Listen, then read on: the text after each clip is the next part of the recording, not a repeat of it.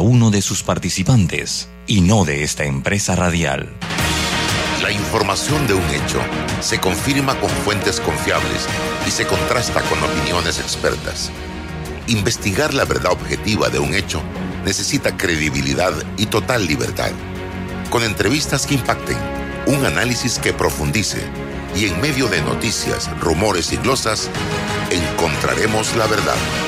Presentamos a una voz contemple y un hombre que habla sin rodeos con Álvaro Alvarado por Omega Estéreo. Bienvenidos. Sin rodeo por la cadena nacional simultánea Omega Estéreo. En breve, Álvaro Alvarado. Y dale a tus proyectos calidad con Cemento Chagres 100% panameño, comprometido con el país y su gente. Cemento Chagres es la base del crecimiento, ofreciendo calidad en todo el país. Somos el cemento que nos une. Cemento Chagres, un cemento de calidad 100% panameño comprometido con el medio ambiente y las futuras generaciones. Y este fin de semana la rumba es en Fantastic Casino. Y arrancamos desde el jueves con Alitas Acuara. Sí, Alitas Acuara. Por la compra de tu jarra de pita nacional a 4.50 más ITBM. La mejor música con DJ Saí. El viernes sigue la farra con muchos premios, diversión y la salsa te la trae Luis Lugo. Con los mejores éxitos de todos los tiempos. Sábado vístete de rojo y celebra San Valentín en nuestra noche temática. Gózatelo con el cubetazo de cerveza nacional a 7 más ITBM. Y te trae gratis un bono de tres para jugar en las maquinitas. Ya lo sabes, no esperes más y vive la Fantastic en Fantastic Casino. Cuando no hablamos en nuestro viaje en el metro, estamos respetando a los demás y cuidando nuestra salud. Tu silencio dice mucho. ¡Qué ingeniosa frase! Del 17 de enero al 18 de marzo, postúlate en panamaenpositivo.com. Tú podrás ser uno de los nominados este año en la gala presencial de este 2022. Recuerda, Panamá elige.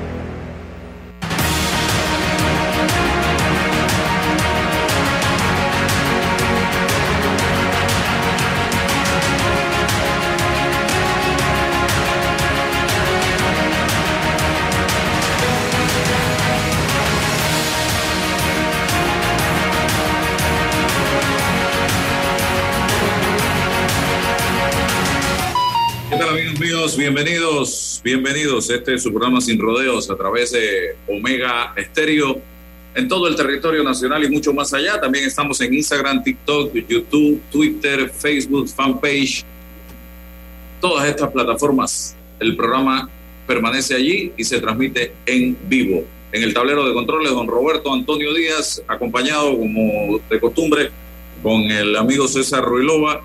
Esperemos se sume en algunos minutos eh, don Eduardo Quirós, como, eh, vamos a escribirle aquí, eh, para recordarle que ya estamos al aire. Bien, hoy es jueves, jueves 10 de febrero, rápidamente avanza el reloj y hay muchos temas que tocar, vamos a ver si nos alcanza el tiempo, porque Panamá, a pesar del lo pequeño del territorio genera información de manera permanente. Don César, comenzamos porque ayer se procedió por parte del el Ministerio Público a la, la detención se dio anteayer, ¿no? Y ayer fueron llevados ante el sistema penal acusatorio los esposos Labrador y una tercera persona relacionada con el caso de eh, los hisopados en Taboga. Y a solicitud de la Fiscalía Anticorrupción se legalizó la aprehensión e imputaron cargos a tres exfuncionarios por delito contra la salud pública y uno de ellos por corrupción de servidores públicos en caso hisopados. La jueza de garantías legalizó la aprehensión y decretó imputación de cargos por caso hisopado contra Leonardo Labrador, delito contra la salud pública y corrupción de servidores públicos, Ana Lorena Chan, salud pública y Carmen Arosemena, salud pública. Qué manera de dañar una carrera, una trayectoria en materia de salud, haciendo esto desde un cargo público que ostentaban en ese momento. Y yo no me alegro, pero sí aplaudo el trabajo que en este caso en particular y la rapidez con que en este caso en particular se han movido los tentáculos de la justicia en este país y así debe ser en todos los casos. Porque aquí, mientras al labrador, a su esposa y a este tercer funcionario, la justicia lo llevan con la soga corta y han actuado de la manera como debe actuar, hemos visto cómo por una coma un punto, por un día de diferencia, por un certificado médico, por un cuello ortopédico, la justicia no alcanza a los procesados o a los imputados. Y más aún, por un contacto con el gobierno o con los jueces o por una llamada telefónica. Y yo voy a traer a colación, porque lo subí antes de ayer y lo subí ayer nuevamente a las redes sociales, la pregunta, ¿y Coco del Mar para cuándo, don César Ruelova? Porque aquí se está hablando de delitos contra la salud pública. Y yo me pregunto, el escándalo, lo sucedido en Coco del Mar, donde desde un edificio en un local se estaba inoculando, se estaba vacunando personas. No atenta también contra la salud pública, no es hasta más peligroso aún este tema si lo vemos desde el punto de vista, bienvenido don Eduardo Quiroz, de que se estaba vacunando, inoculando gente con quién sabe qué tipo de sustancias y si eran vacunas, si estaban siendo manejadas correctamente, siguiendo los protocolos necesarios y de dónde salieron esas vacunas, porque las vacunas eran gratuitas en este país, son gratuitas en este país y allí se estaban comercializando. ¿Y por qué en este caso de Coco del Mar, pregunto yo, no se ha hecho el mismo escándalo, no se han hecho las mismas detenciones, no se han hecho los mismos procedimientos que se han hecho en el caso de los esposos Labrador, a quien, repito, felicito a la justicia por la forma como está actuando en este tema, pero tengo mis dudas con relación al otro. ¿O será que acá en Labrador no hay apellido y acá en Coco del Mar sí hay apellidos? ¿O será que acá en Labrador no hay contactos y no hay padrinos y en Coco del Mar sí hay padrinos, señoras y señores, en materia política y en materia de justicia? Entonces, mientras nosotros no logremos equilibrar la justicia en este país, y me refiero a que el rico, el pobre, el blanco, el negro, el grande, el chico, el capitalino y el interiorano tengan el mismo tratamiento en materia judicial, esto no va para ningún lado. Esto no va para ningún lado, señoras y señores, y tenemos que tratar todos juntos de remar en esa dirección, de llevar la justicia al lugar donde debe estar y como debe actuar, así como se actúa en el caso Labrador, así debe actuar en muchos otros temas. Acaba de caerse un caso de buco millonario por un tema de el tiempo y se declara y se decreta la prescripción, señoras y señores. Ahí nadie salió inocente, ahí lo que pasó fue que el caso se cae por tema de prescripción. Y así muchos otros casos que se están cayendo y se van a caer por deficiencias o por problemas en los tiempos y por faltas de ortografía.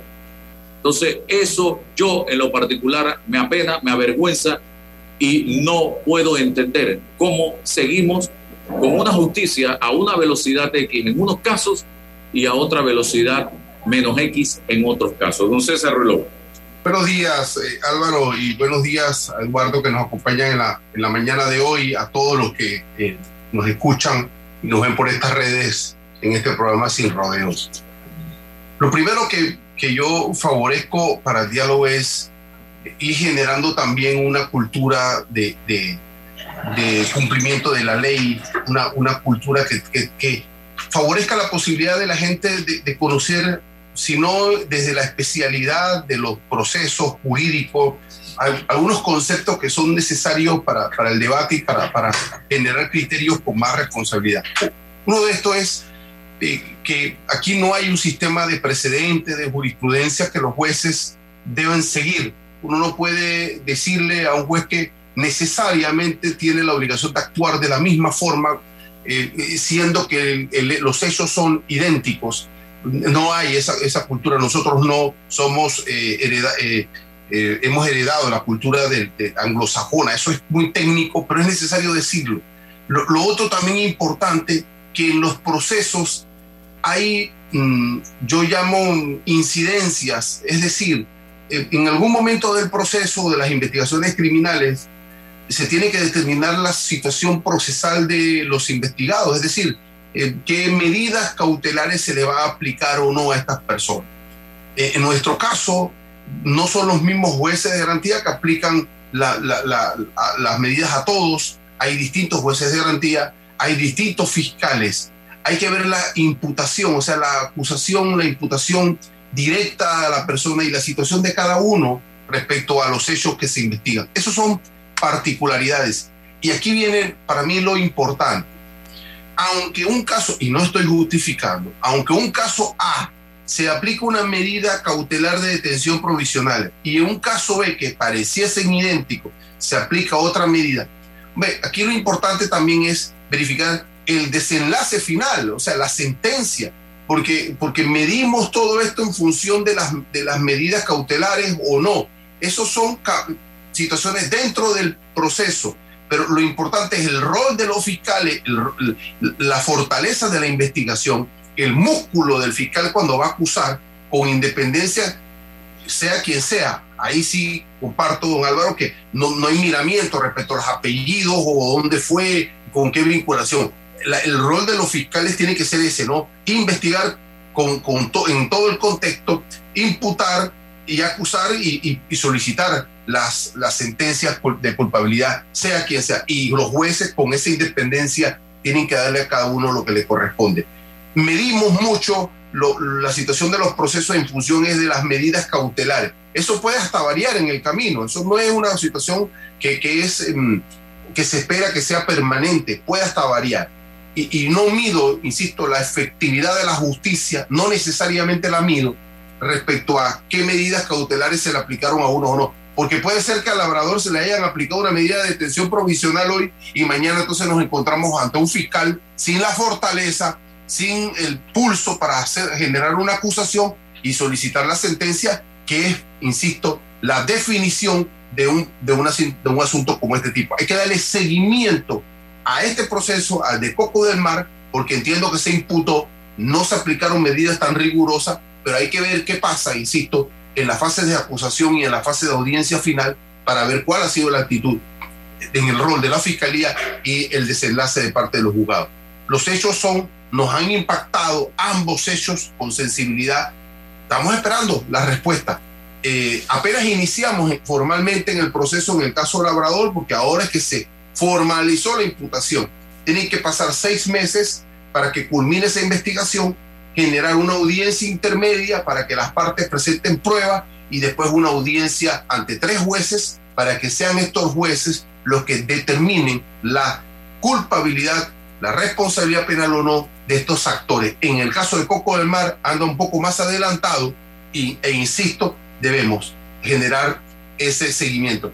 También incorpórale a este análisis el seguimiento y la cobertura que los medios de comunicación le han brindado a, estas, a estos casos. Ahí totalmente diferentes, dos, dos, dos, coberturas totalmente diferentes. Exactamente, a veces son problemas de la justicia, pero a veces son problemas de la estructura que nos ayudan o ayudan a una población en ese bagaje de la cultura de la ley. Conocer las categorías, no especialistas, no, no, no se requiere, pero más o menos de qué se trata una medida cautelar, de qué se tratan las audiencias intermedias y cuándo, cómo se genera una definición eh, final de un proceso de este tipo y cuál ha sido eh, o fue el rol de los actores fundamentales, fiscales y jueces en estos casos, don Bien, Eduardo, tu visión o tu percepción de estos dos casos y el tratamiento que se le ha dado a ambos, el caso Labrador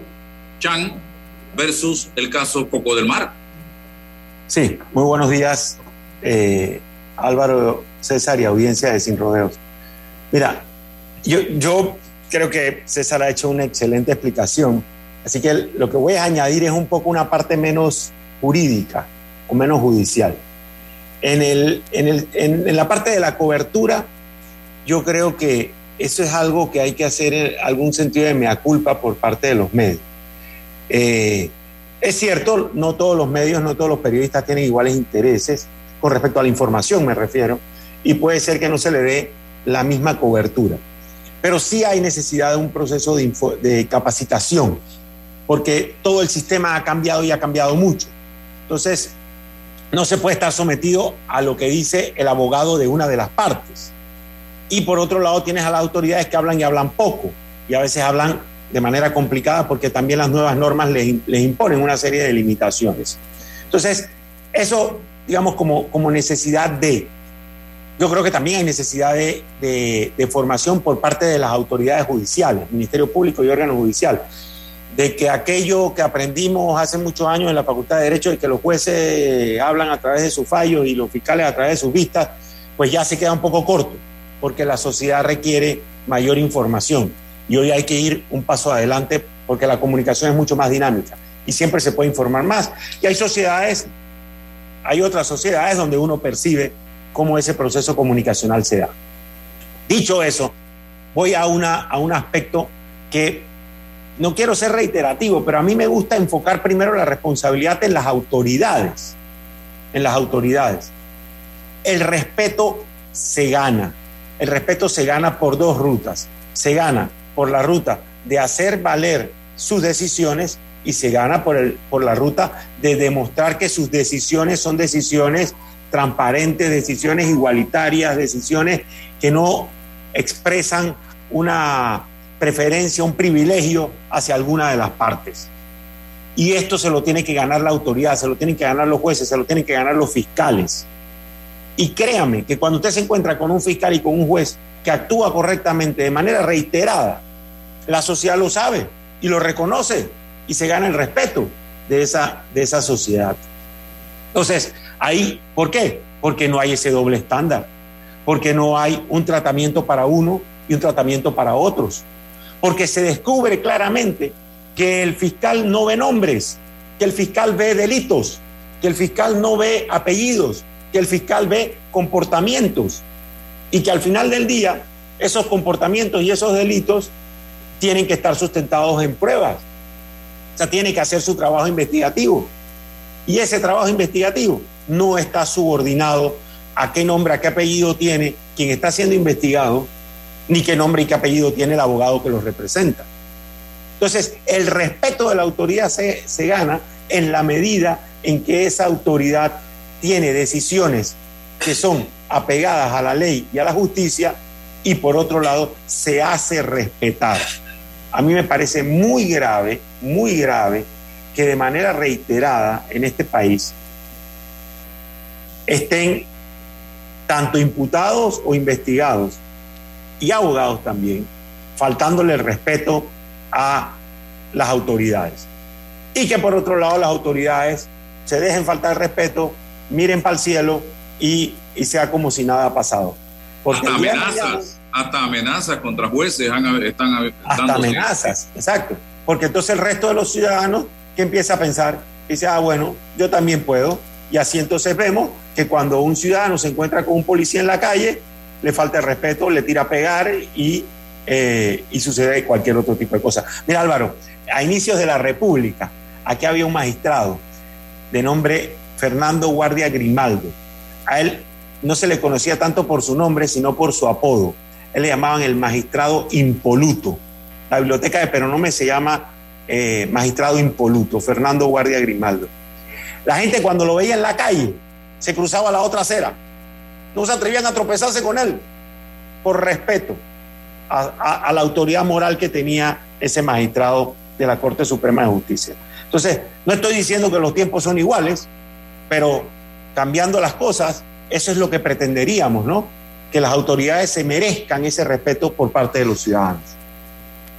Muy bien, seguimos. Póngame el video, eh, don Roberto Antonio Díaz, de las declaraciones, un fragmento de las declaraciones de el alcalde José Luis Fábrega ayer en TVN eh, Matutino, el noticiero de la mañana. Adelante. A ver si lo tenemos ahí. Roberto, ¿me avisa? Vamos a ver si. No sé si el Roberto reporte me que está estamos escuchando. recibiendo de la consulta ciudadana Sí. fue en la Junta Comunal de Caledonia y de 25 validaron 22 personas. Déjame corregirte, Icar. La gran consulta ciudadana se hizo el 4 de mayo del 2019, que ahí está Pero en es que el estos plan son de- dineros de la descentralización y la norma dice que hay que ir a consulta ciudadana, alcalde. Sí, se hizo consulta ciudadana y se hizo Con siguiendo. 22 sí, personas. se hizo siguiendo. Y En medio de la pandemia. Te invito a que leas la ley de descentralización. ¿Cuántas Te invito. personas Noviembre del 2020, en plena que pandemia. ¿Cuántas personas participaron los que participaron? fueron. Yo no puedo obligar a la gente que, que no vaya. Seguimos los lineamientos de bioseguridad del Ministerio de Salud. Entonces, la primera gran consulta antes de eso fue la promesa de campaña. Esto no es un secreto. José Luis Fábrega no lo escondió y de repente lo saco ahora. Ustedes están escuchando al hoy alcalde del Distrito Capital. Miren cómo nos trata a los residentes del Distrito Capital y al país. Y yo voy a hacer, eh, nos trata como imbéciles. Él dice con esto que quienes votaron por él el, cua- el 5 de mayo del 2019 le firmaron un cheque en blanco para que él hiciera todo lo que tenía que hacer. No lo estoy diciendo yo, él acaba de decir que la gran consulta se dio el 5 de mayo del 2019, donde él fue electo alcalde. Eso significa que él no tiene que pedirle permiso a nadie para hacer absolutamente nada, porque ya él lo eligieron y él prácticamente es el emperador en el Distrito Capital y puede hacer lo que le dé su regalada gana. Después recula y dice, yo hice la consulta y fue el que quiso ir porque yo no puedo obligar a nadie, pero dentro de esos que supuestamente quisieron ir en el marco de una situación sumamente complicada donde eh, César y Eduardo, la gente no quería estar cerca ni por Zoom por el temor que había de contagio del COVID 2020, el primer año de la pandemia, noviembre, todavía había una serie de restricciones en este país. Fueron 22 personas a una consulta en el corregimiento de Caledonia. Y en la lista de firmantes aparecen 25. Se repiten tres firmas, señor José Luis Fabre. ¿Esto qué es, hombre? Y encima, todo pareciera como la misma letra. Eh, hay funcionarios de la alcaldía, hay miembros del PRD, hay gente que cobró en la asamblea en el 2021, en noviembre y diciembre. Esto, es- esto es una burla, es una farsa, es un engaño.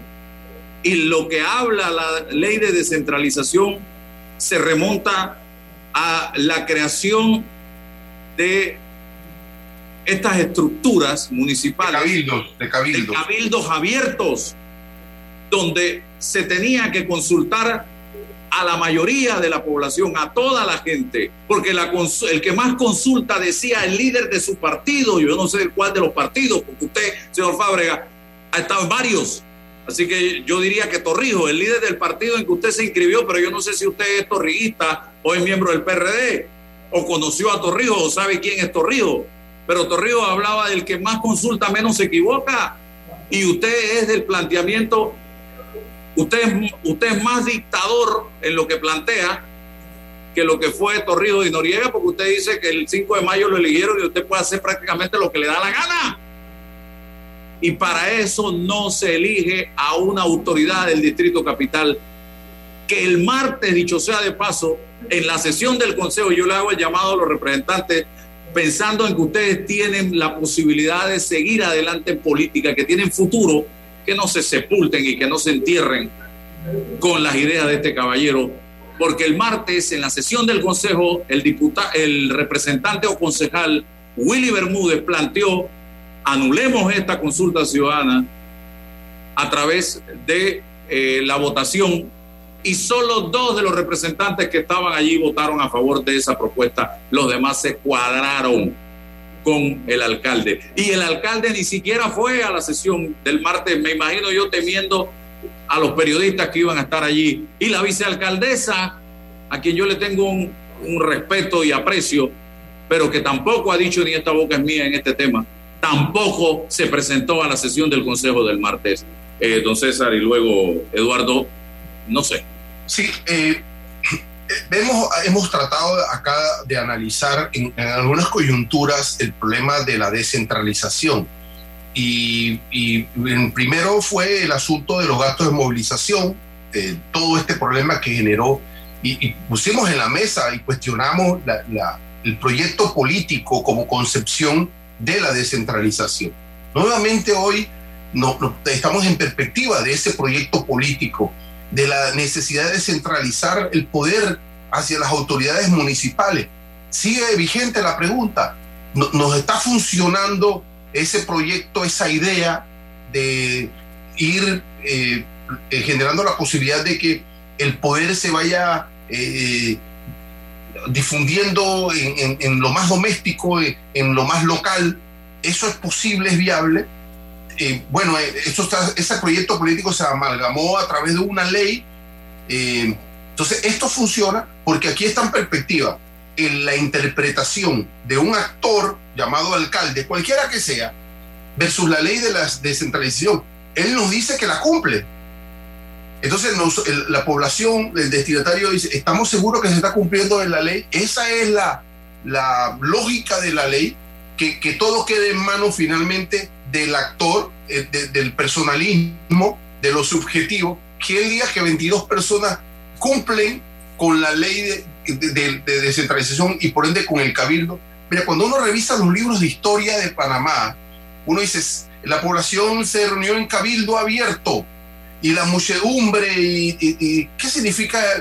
porque esto no, es un, esto no es un tema de Torrijos ni de PRD, no, no, no, esto es de la historia del país el, pueblo se reunió en cabildo abierto para debatir y para discutir. Entonces, en una especie de remembranza, la descentralización entraña ese rescate, esa posibilidad de diálogo abierto en que las personas participen cualitativamente y también cuantitativamente en el devenir de, de sus proyectos y sus problemas domésticos. E, eso es lo que, eh, para mí, el espíritu y la columna vertebral de la descentralización movilizar a la gente en una participación cualitativa, no cuantitativa, que, que se generen actas de debate sobre los aspectos preliminares. Hacia eso apunta. Pero mira, renunciamos a eso. O sea, hoy uno de los actores, el alcalde de Panamá en este caso, nos dice, es que ya se cumplió. Seguimos preguntándonos y cada vez me convenzo más que no está funcionando esto de la descentralización porque es manejable, sigue siendo manejable. Ahora desde, yo le llamo los leviatanes en, minúscula, ¿no? Las alcaldías. Ahora ellos deciden hacia dónde vamos y cómo se hace. Es que no es el, no es el, tema, el problema eh, no es la descentralización per se. Yo creo que el problema es la gente. la gente que no, se, no quiere caminar por ese sendero o quieren llevar la descentralización a su medida. Álvaro, eh, eh, vamos, a, vamos a quedar legitimando las torturas, la discriminación en función de la democracia, porque como estamos vivimos en democracia, entonces todo es válido. Eso va a pasar con la descentralización. Como la descentralización conceptualmente es buena, entonces pasa esto. Pero es que el problema sigue siendo la descentralización, porque nos la están justificando con la categoría política. Ves que están utilizando la categoría de la descentralización para hacer lo que les da la gana. Entonces, si la descentralización como instituto político no logra los reparos ante eso, entonces ¿para qué no funciona? Si la idea es que la misma descentralización le diga al alcalde, la misma voz de la institucionalidad le diga al alcalde, señor alcalde, usted está fuera de orden, señor, porque eso no es ni cabildo, ni mucho menos abierto. Así que no tenemos ni que discutir, no tenemos ni que llamarlo para, para, que, para que nos explique absolutamente nada, porque la descentralización lo detuvo, pero eso no pasa. La utilizan, Álvaro, para justificar en función de eso lo que está pasando. Eduardo, y no, y, quienes, y, yo creo que en la cabeza de la descentralización debiera haber una estructura independiente que le ponga frenos a estos señores que quieren hacer lo que les da la gana. el cabildo, la venga, llamarlos a capítulo, venga acá, usted no puede hacer esto con esta ley. Porque está ahí, la comuna, la comuna, el cabildo, la gente. Don Eduardo. César, César, tienes un excelente título para un libro, ahora te falta escribirlo, El Leviatán Municipal. Realmente has atinado de manera brutal, porque es ese proceso, nada más te falta escribirlo, el, el, proceso de cómo los cabildos abiertos, el municipio, el consejo municipal, la separación de Panamá de Colombia se fraguó en el consejo municipal. Ahí los representantes de, la sociedad fraguaron la separación de Panamá de Colombia. El 9 de enero el Consejo Municipal de Panamá jugó un rol primerísimo en la, en la, en la gesta. Entonces, si te pones a pensar, el proceso ha sido un proceso en el que nos dijeron que la descentralización le iba a fortalecer los gobiernos locales y que ese fortalecimiento de los gobiernos locales iba a ser que las autoridades, alcaldes y representantes iban a estar más cerca de las necesidades de la gente. Y como estaban más cerca, porque el Ejecutivo estaba muy lejos, entonces ellos entendían mejor las necesidades de la gente. Ese es el concepto fundamental de la descentralización. Lo cierto es que lo que tenemos hoy está bastante lejos de eso. Y hay otro concepto que se pierde, yo creo que aquí es importante recordarlo al alcalde Fabrega y a todos los, los funcionarios de elección popular. Si bien existía la democracia representativa, y esa está muy cimentada en nuestra, en nuestra constitución, en la que usted elegía un representante y entonces lo mandaba, ¿no? Con un mandato, vaya usted allá y, y gobierne por cinco años. Hoy en día, si queremos realmente sostener la democracia, la democracia tiene que ser participativa, no solo representativa. Sí, se le escoge a usted, usted es un representante, pero durante el periodo de su gestión, usted tiene que estar permanentemente escuchando a la ciudadanía. Y este tipo de consultas son, y producto de la ley, porque antes no existían por ruta de ley, pero se podían hacer. Este tipo de consultas es la forma en que las autoridades pueden escuchar a la gente. Entonces, yo no creo que hay que buscar ningún mecanismo para que estas consultas sean eh, rápidas, eh, tipo fake, por decirlo de alguna manera, sino todo lo contrario. Habría que buscar la mayor participación posible. Si en la primera reunión fue poca gente, entonces incentivar que vaya más gente. Si la presencialidad no funciona, entonces incentivar las otras múltiples rutas que existen por, eh, en las plataformas tecnológicas para escuchar a la gente. Porque ¿cuál es el deber ser? El deber ser, y siempre hay que recordar a la ciudadanía lo que debe ser, porque a veces nos acostumbramos a cómo son las cosas y decimos, ah, bueno, pues es que yo no puedo hacer nada, eso es así. No, no, ¿cuál es el deber ser? El deber ser es que la autoridad escuche a los ciudadanos y trate de convencer a los ciudadanos de que sus proyectos son buenos. Álvaro, podría pasar. En principio uno ve esta obra y dice, ups, ¿cómo te vas a gastar esa cantidad de millones de dólares en ese proyecto y ahí, etcétera? Pero podría ser que si se hace un debate amplio, abierto, democrático, las autoridades convencieran a la ciudadanía y demostrasen, pero no hay que tenerle, no hay que tenerle temor ni al contradictorio ni al debate democrático. Entonces, ¿cuál es el deber ser? Escuchar a la gente y que las autoridades entiendan que tienen que explicarle a los ciudadanos que eso del cheque en blanco que mencionabas ya no existe más. Eso no existe. No hay solo democracia representativa en la que usted va y por cinco años hace lo que quiere hay una democracia participativa, porque si no la convertimos en más participativa, la vamos a ir perdiendo. Ya están las realidades que están viviendo otros países. Y hoy se publica en la prensa el tema de los tres globos de terreno que han sido cedidos por el MEF a la alcaldía y todavía no está claro, pareciera que es de la cinta costera.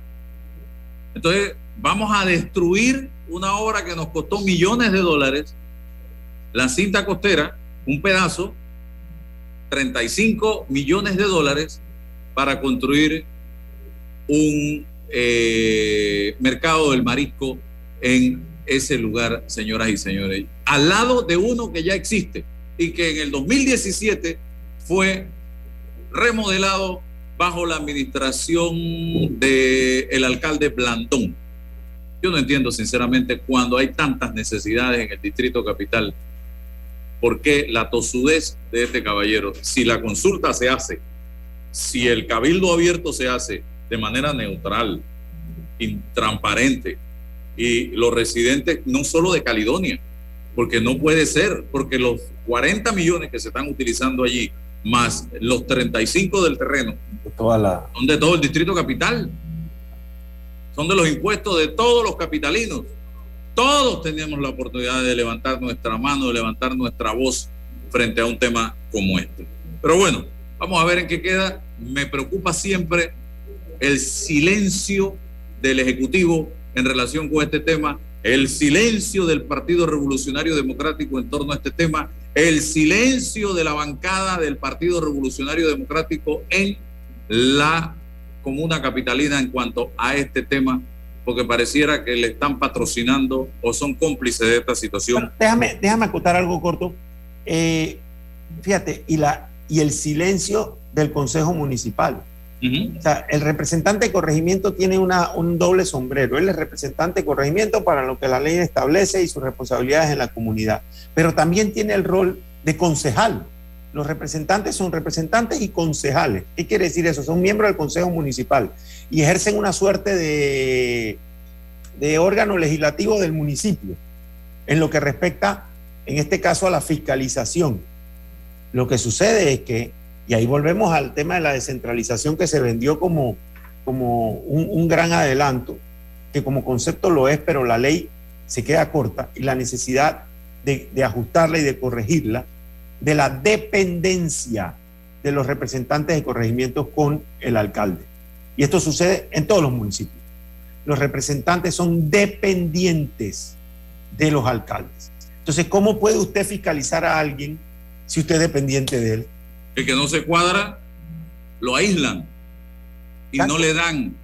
Sí, es interesante, lo que Eduardo dice, porque la descentralización solo llega hasta donde el alcalde, pero no se descentraliza hacia los, concejales o representantes. Claro, claro. Eh, ahí está. Hay Hay otro tema, hay dos temas más que quería tocar en el día de hoy. Eh, la resolución que salió ayer pública, nosotros la, dimos a conocer en la tarde en nuestras redes sociales.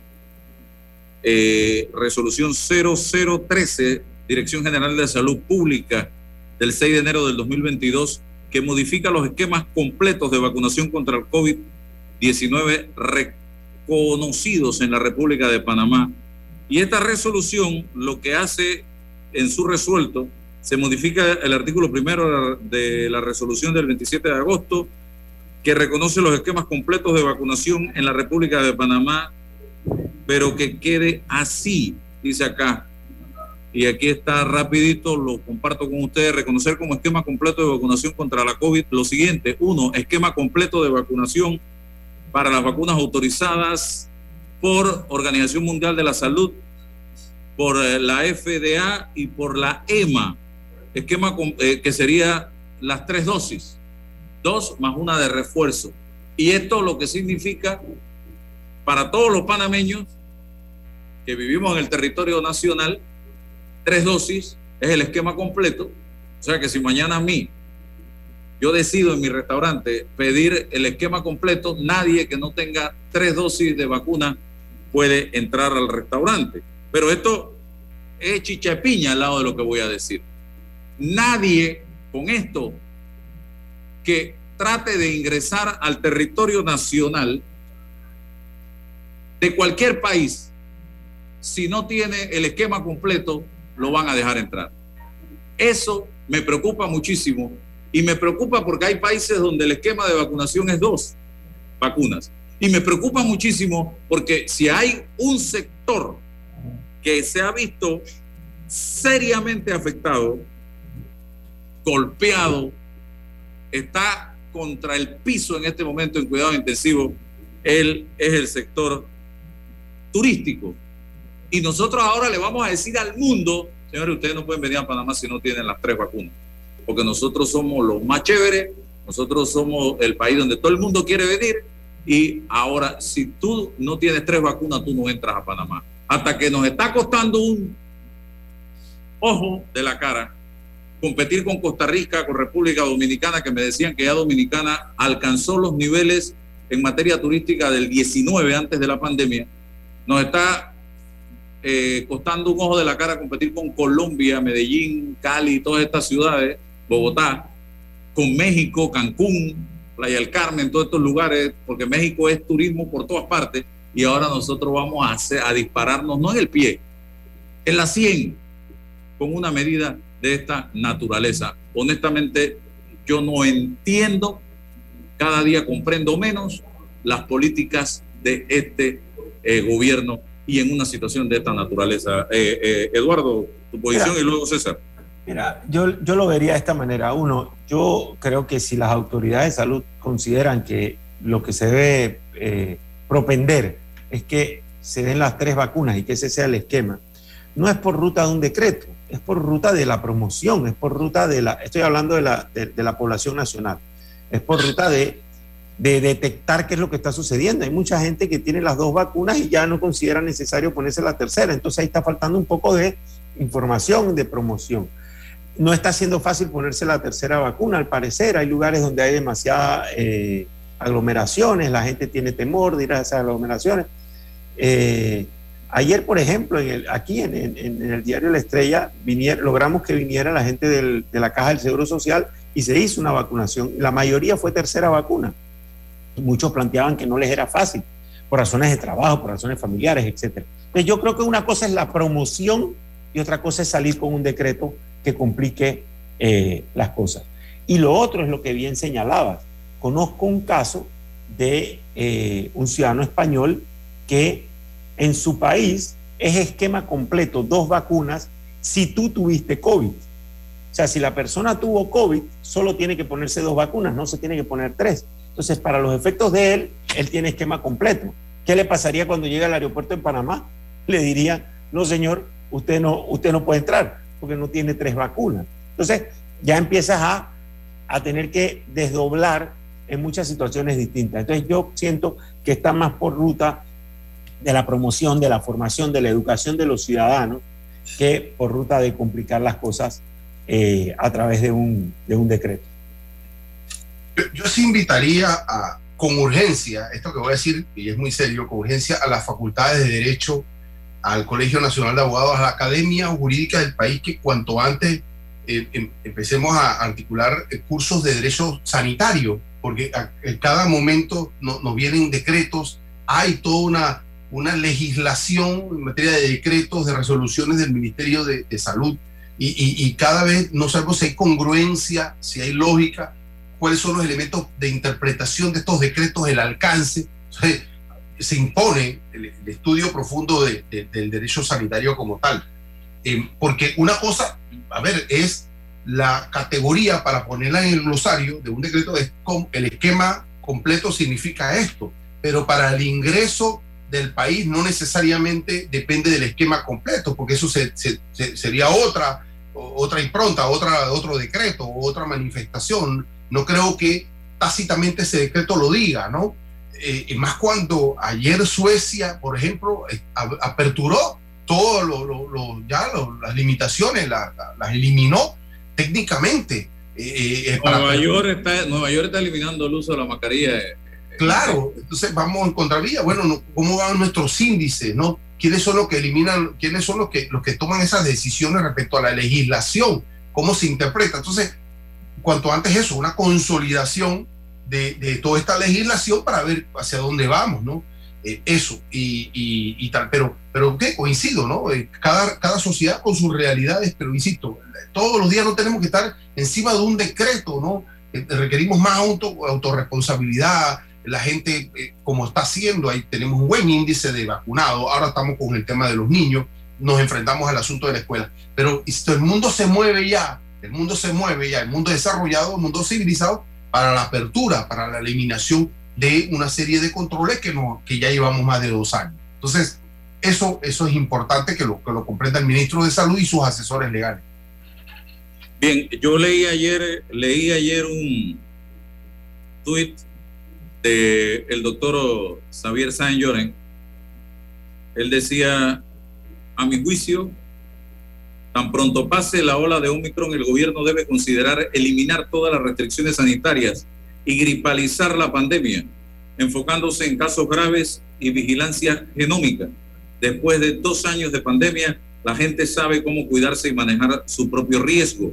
Aunque la endemia no implica que la infección deja de ser peligrosa, particularmente para las personas más vulnerables por edad y comorbilidad, hay disponibilidad fácil de vacuna y ahora de medicamentos más eficaces, más pruebas diagnósticas para un mejor manejo ambulatorio, dice el especialista, el doctor Xavier Saint y lo comparto con ustedes, estimados amigos, en este programa. Comparto plenamente esta posición. Yo creo que debemos ir ya en esa dirección y no estar radicalizándonos con medidas de esta naturaleza que en nada benefician a eh, el despertar económico de nuestra nación en estos momentos que está sufriendo duro y quizás hasta más duro que en otros momentos de la pandemia eh, este mes de enero y febrero, amigos. Así que yo, en mi caso muy particular, creo que yo voy a seguir usando mascarilla por mucho tiempo más, aunque ya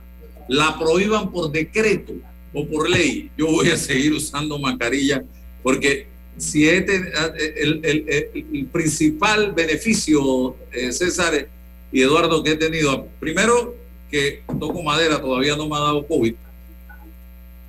Segundo, en estos dos años eh, que se cumplen en marzo, desde que arrancó este tema, no me he resfriado nunca. Cero resfriado. Y eso quiere decir que la mascarilla tiene algún grado de utilidad. Es incómoda, sí, es incómoda. Y ahora que estás corriendo 7 kilómetros diarios, menos te va a Corro con mascarilla ahora, corro con ah, mascarilla. esos son 12, esos son 12 kilómetros entonces que estás corriendo. No, pero fíjate, algo, algo interesante que a mí me parece sobre esto de la vacunación es, eh, hemos estado todos, eh, digamos, muy favorables al inicio de clases y ahí podría haber ciertamente un, una eh, se, puede esparcir probablemente el, virus porque evidentemente va a haber concentración de, Hay que promover la vacunación de, de, los niños, de las niñas y de los adolescentes. Y eso es por ruta de la promoción y hay que ser ingeniosos. O sea, tienen que hacer su trabajo las autoridades. El, esta mañana veía que hay centros de vacunación pediátrica que no están siendo concurridos. Entonces, estamos a la vuelta de la esquina del inicio de clases. Es importante promover eso los padres tienen que llevar a sus niños niñas a vacunarse. Entonces hay que ser creativos. Eso es más importante probablemente que establecerlo por un, que por ruta de un decreto. Bien, otro tema. Hoy nuestra querida Asamblea Nacional, eh, que mira tú los temas que está discutiendo, ayer yo subí a Twitter porque me puse a revisar, a mí me gusta, yo soy me gusta martirizarme. Me puse a revisar la, la, asamblea, eh, la cuenta de Twitter, el diputado que presentó una iniciativa que declara fiesta folclórica el Festival Folclórico La Mesa entre Saloma, Canto y Tradición. Es uno de los proyectos que se presentaron. Miren ustedes, eh, aquí ya con eso resolvemos el tema del desempleo en Panamá eh, otro, la creación de un nuevo corregimiento en Arraiján. Ahora, hoy, la Asamblea enfoca toda su energía y sus cañones a tratar la reelección eterna de los siglos de los siglos en la UNACHI. Entonces yo me pregunto, ¿qué gana el país dedicando tiempo y energía a aprobar una ley de esta magnitud. Reelección en la Universidad Autónoma de Chiriquí para beneficiar a una persona que está ganando más de 13 mil dólares mensuales de salario. ¿Cuántos panameños ganan 13 mil dólares mensuales de salario? Señoras y señores, y se les garantiza por ley prácticamente eh, la reelección. Eh, y nuestra asamblea hay con un presupuesto de, creo que son ochenta y pico de millones de dólares que tiene esa universidad. Entonces, hey, yo le hago un llamado a la asamblea y primero a la asamblea, oye, me dijeron que hoy van a haber hasta buses de Chiriquí apoyando esta discusión, este debate, que ya se estaban consiguiendo para eh, venir, como, esto parece un cierre de campaña, estilo los partidos políticos. Y eh, a los chiricanos, díganme ustedes, ¿ustedes se sienten realmente identificados con esto que va a ser discutido en la Asamblea? ¿Esto los beneficia a ustedes, pueblo de Chiriquí, provincia de Chiriquí, cuando ustedes tienen tantos problemas en este momento que deben ser atendidos, sector agropecuario, sector, el tema económico, la inversión, en fin. Dejo esto para la discusión aquí, eh, compañeros, porque realmente para mí esto no tiene ningún valor, no tiene ninguna importancia venir a discutir una situación como esta en la Asamblea. Yo no, yo no tengo detalles del, desempeño de la, de la UNACHI ni cuál es la realidad, pero cuando al rector magnífico de la Universidad de Panamá, Carlos Iván Zúñiga, uno de los mejores rectores que ha tenido la Universidad de Panamá después de Méndez Pereira, le dijeron que, que se religiera, dijo no, no estoy, y hubiese obtenido la reelección sin mayores complicaciones, sin mayores complicaciones. Porque Un rector de lujo teníamos en ese momento. Había hecho una rectoría de lujo, exacto. Eh, y, todos sus colaboradores y todos le decían eh, eh, que buscara la reelección. Carlos Iván Zúñiga dijo no, bajo ningún concepto, porque yo creo en la, en la democracia, en la participación, creo en la alternabilidad y a pesar de que, de que pudiese conseguirla, creo que lo más conveniente es que venga, que venga otra persona. Yo, yo creo que esto debe ser un modelo. Los funcionarios necesitan ejemplos y deben estudiar la vida de quienes han tenido las responsabilidades que hoy tienen antes que ellos. Y tal vez allí van a encontrar muchas respuestas a las preguntas que se hagan hoy en día o a las decisiones que tengan que tomar hoy en día. Con respecto a, los proyectos de ley, eh, yo, yo, siento que la Asamblea también ha caído, y esto es más eh, algo ya generalizado, siento que ha, caído en la necesidad de ver eh, cuántos proyectos de ley presentan los diputados. Eso no es una forma de medir. Cantidad y no calidad. Exactamente. Eso no es una forma de medir el desempeño legislativo. no está previsto que la Asamblea esté todos los días discutiendo leyes. No está previsto que la Asamblea esté todos los días haciendo o aprobando nuevas leyes. La Asamblea tiene responsabilidades de fiscalización del funcionamiento de la administración pública, a la cual también debiesen dedicarse con igual ahínco. Eh, y, sin, y sin sumarme a aquello de que ya este país tiene suficientes leyes, que probablemente estaría bien, eh, lo cierto es que muchas de esas leyes que aprueba la Asamblea podrían haber sido acordadas por ruta de un acuerdo municipal o de una norma reglamentaria y no necesariamente por, eh, por una ley. Que, se impone, Álvaro, en la medida de las posibilidades, poder conversar con la, con la actual rectora de la UNACHI, invitarla para, para ver las razones de forma y fondo que, que la invitan a ella a insistir y avalar eh, este, este proyecto de, de reelección estando en, en, el puesto, porque quizás eso es lo que nos hace bulla, ¿no? Un, proyecto de ley, una ley que va a impactar directamente o va a beneficiar directamente a alguien que está en la coyuntura del poder. Entonces, eso sería, sería útil para, para expandir el, debate sobre, sobre el asunto específico de la, de, la UNACHI.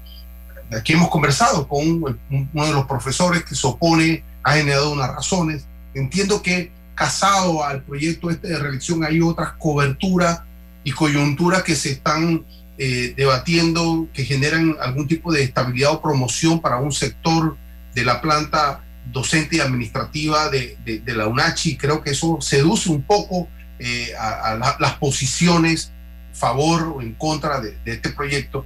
El hecho que sea un diputado de la ciudad capital, específicamente San Miguelito, que generó la iniciativa para, este, este debate, también genera un poco de, de suspicacia cuáles, cuáles fueron las razones de esto, aunque es un diputado de la República y tiene la legitimidad formal para hacerlo, pero no, no, no encontramos la conexión y las razones de fondo para esto. Y lo que conversamos inicialmente ¿no? con el profesor era la idea de eh, escuchar en cabildos, ahora dentro de la universidad, los actores específicos, para que allí se generara un debate y, posiciones claras, ¿no? Así conocer al resto de la República la realidad de la UNACHI, la historia de la UNACHI y la proyección respecto a, su, su, poder, a su estructura de poder, hacia dónde vamos. Eso sería beneficioso, insisto, de cara a lo que está ocurriendo en la Asamblea. Bien, totalmente de acuerdo. Si la señora rectora bien tiene someterse a una entrevista y compartir con nosotros que no estamos de acuerdo con la reelección, esa figura no la compartimos y pronto vamos a iniciar la campaña nuevamente que hicimos en la vuelta pasada de no a la reelección, eh, porque tenemos, como usted lo dice, que darle la oportunidad a otras personas. Somos del pensamiento de eh, Carlos Iván Zúñiga en su momento que rechazó esa invitación, porque muchas veces son los que rodean a los funcionarios los que le llenan y le hablan al oído, le llenan la cabeza de pajaritos y los convencen, y ellos que no tienen mucha resistencia, ¿no? Eh, y aceptan estas, eh, estos retos, ¿no? Así que vamos al Costa cambio. Rica, En Costa Rica eh, se acaba de aprobar el segundo debate justo antes de las elecciones para que quede formalmente aplicable a quienes sean electos, a quienes fueron electos en estas elecciones que acaban de pasar, la limitación de la reelección. O sea, para alcaldes y lo que ellos llaman concejales de los cantones, eh, se establece un límite de una sola reelección por, ruta de, por ruta de una ley. Y, eh, ¿Y esto por qué fue? Y esto fue por ruta de los escándalos de corrupción que hubo en Costa Rica. Todo lo relacionado a las obras de infraestructura a nivel municipal, que tiene preso a una gran cantidad de, alcaldes, el alcalde de, de, San José, el alcalde de Alajuela, el alcalde de Cartago, o sea, los alcaldes de las principales ciudades de Costa Rica están separados de sus cargos eh, mientras dura la investigación, eh, llevó a, los actores políticos de ese país a decir, hay que encontrar una fórmula para limitar esto. Porque ¿quiénes eran los que estaban más involucrados en ese tipo de casos? Los que tenían tres, cuatro, cinco periodos de estar en, los cargos. Y se, estable, y se está estableciendo esta limitación a una sola reelección, o sea, a, un, a la de una elección y una posterior reelección como límite. Sea, hay que estudiar y hay que entender qué está sucediendo en otras sociedades que tratan de reaccionar a, lo que, a, los problemas que tienen. Bien, eh, en una ocasión, siendo Ana Matilde Gómez diputada de la República, intentaron pasar este tema. Eh, y ella fue el único voto en contra eh, eso no avanzó. El gran problema que en ese momento estoy revisando aquí denunció y sigue vigente es que quien está de rector tiene una gran cantidad de nombramientos discrecionales que le garantizan el clientelismo para su reelección. Ese es el tema. Maneja, controla la institución la cantidad de diputados que tenían parientes nombrados allí también. Y eso es lo que se da a cambio. No un debate sobre las ventajas que esto trae a la calidad de la educación. Son favores entre diputados para que uno presente un proyecto en lugar de otro diputado que tiene intereses directos. Vamos al cambio, gracias. Bueno, me voy a comer con una estrella. Mm. Espérate, ¿y tu esposa sabe? Claro, ella sabe que la estrella del sabor es American Star. Y por eso en la casa comemos delicioso. American Star, el tasajo, jamón, chorizos y embutidos más suaves, económicos y con el sabor que le gusta a todos. ¡Oh! ¿Me invitas a conocer esa estrella? Busca la estrella roja y azul American Star, la estrella de tu cocina. Este mensaje para ti, conductor del sedán blanco con placa 980190. Iba con mi esposa camino al hospital y por culpa de tu morosidad quedamos atrapados en la fila del corredor. ¡Qué susto! Casi nace nuestra hija en el auto. Ponte al día con tu Panapaz, porque si no pagas tú, pagamos todos. Al utilizar los corredores, asegúrate de tener tu saldo al día. De lo contrario, perjudicas al resto de los usuarios. Llama al 192 para arreglos de pago. Panapaz. Déjate llevar por la frescura del pollo melo. Panameño como tú. Déjate llevar por la frescura del pollo melo. Variedad y calidad. Melo. Frescura de altos estándares. la calidad es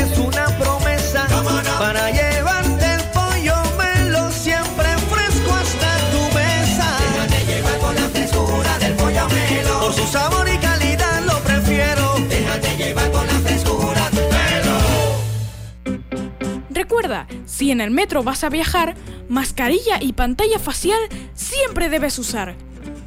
Cuidándote, nos cuidamos todos. Y este fin de semana la rumba es en Fantastic Casino. Y arrancamos desde el jueves con Alitas Acuara. Sí, Alitas Acuara. Por la compra de tu jarra de pita nacional a 4.50 más ITBM. La mejor música con DJ Saí. El viernes sigue la farra con muchos premios, diversión y la salsa te la trae Luis Lugo. Con los mejores éxitos de todos los tiempos. Sábado vístete de rojo y celebra San Valentín en nuestra noche temática. Gózatelo con el cubetazo de cerveza nacional a 7 más ITBM. Que te trae gratis un bono de 3 para jugar en las maquinitas. Ya lo sabes, no esperes más y vive la Fantastic en Fantastic Casino.